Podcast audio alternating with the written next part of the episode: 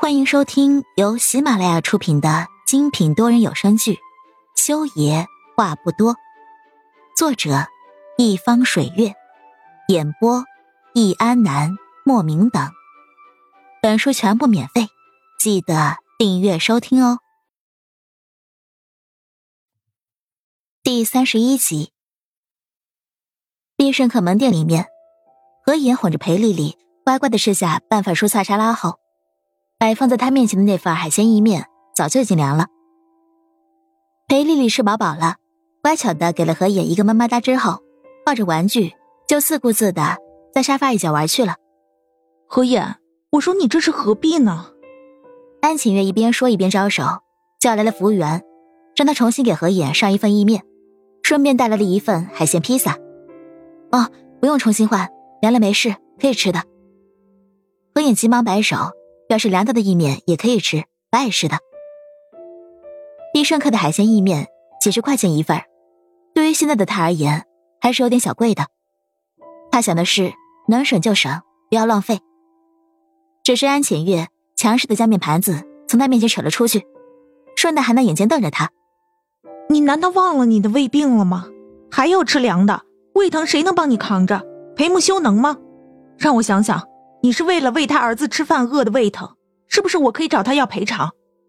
何妍当年因为生产之后月子没有做好，在月子里面饿了很久，落下了很严重的胃病。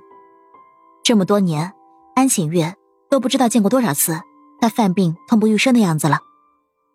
这一切的始作俑者就是裴木修，偏偏何妍还这么不长记性的，一个劲儿的心疼裴木修的孩子。哼，他看着就来气。浅月。你说什么呢？何影生怕安晴月说的声音太大了，赶紧瞪着他。丽丽能听懂你的话，哎，能听懂最好。安晴月气愤的喝了两大口奶茶，郁闷了半天，想了想之后，从包包里掏出手机，甩到了何野面前。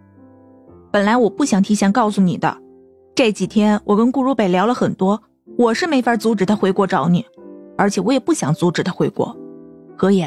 顾如北这种极品好男人，可是打着灯笼都找不着的。人家这辈子非你不娶，满心满肺都是你。你要是因为裴木修那个混蛋错过了他，我跟你说，你这辈子就哭去吧。你要是喜欢小孩，那就去跟顾如北生啊。你跟顾如北都是高智商，还怕生不出来一个聪明的孩子吗？你是哪根筋搭错了，还喜欢裴木修的儿子？裴木修害你害的还不够吗？安晴月接下来说啥？我也没有怎么听进去了。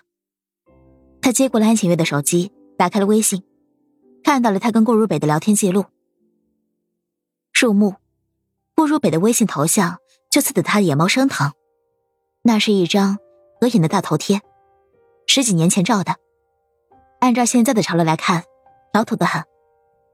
但是，那个恋爱滋生、青涩明媚的年代，这张照片能牵扯出来的回忆那么多。那么汹涌。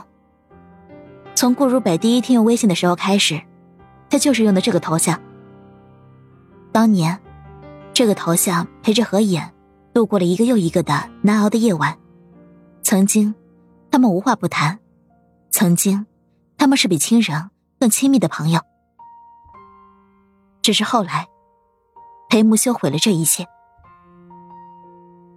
聊天记录一开始。从安晴月一开口跟顾如北讨论那个孩子的病历，顾如北就猜出了是何眼要求安晴月来请他帮忙的。何眼看见他称呼自己为眼妹的那一行字，眼泪模糊之下，竟然笑出了声。这么多年没见，他真的是越来越聪明了。他知道，安浅月是不会闲到关心别的科室的病人。他知道，安浅月只会听何眼的话。他了解每一个人。顾如北在何影生命里所扮演的角色，像是兄长，又像是父亲。他称呼何影为眼妹，是因为当年两人深受金庸小说的荼毒，那个时候，何影总是会亲昵的叫他为北哥哥。北哥哥，这三个字，像是钢筋做的铁爪一样，在何影的心里翻搅着血肉。越看，何影就越觉得。胸口涌上了一股酸水，揪得他每一根神经都在痛，身体跟大脑都要崩裂的疼痛让他承受不住，特别是看到那一句：“我与眼妹相识的时候，她才八岁，我守了她整整十五年，却没有把她送到一个能够给她幸福的男人手里。从那一刻起，我就决定做一个能给她幸福的男人。现在我已经准备好了，我订了回国的机票，明晚上十二点到燕京。”何叶猛地将手机扣在了桌子上，神情恍惚的站了起来。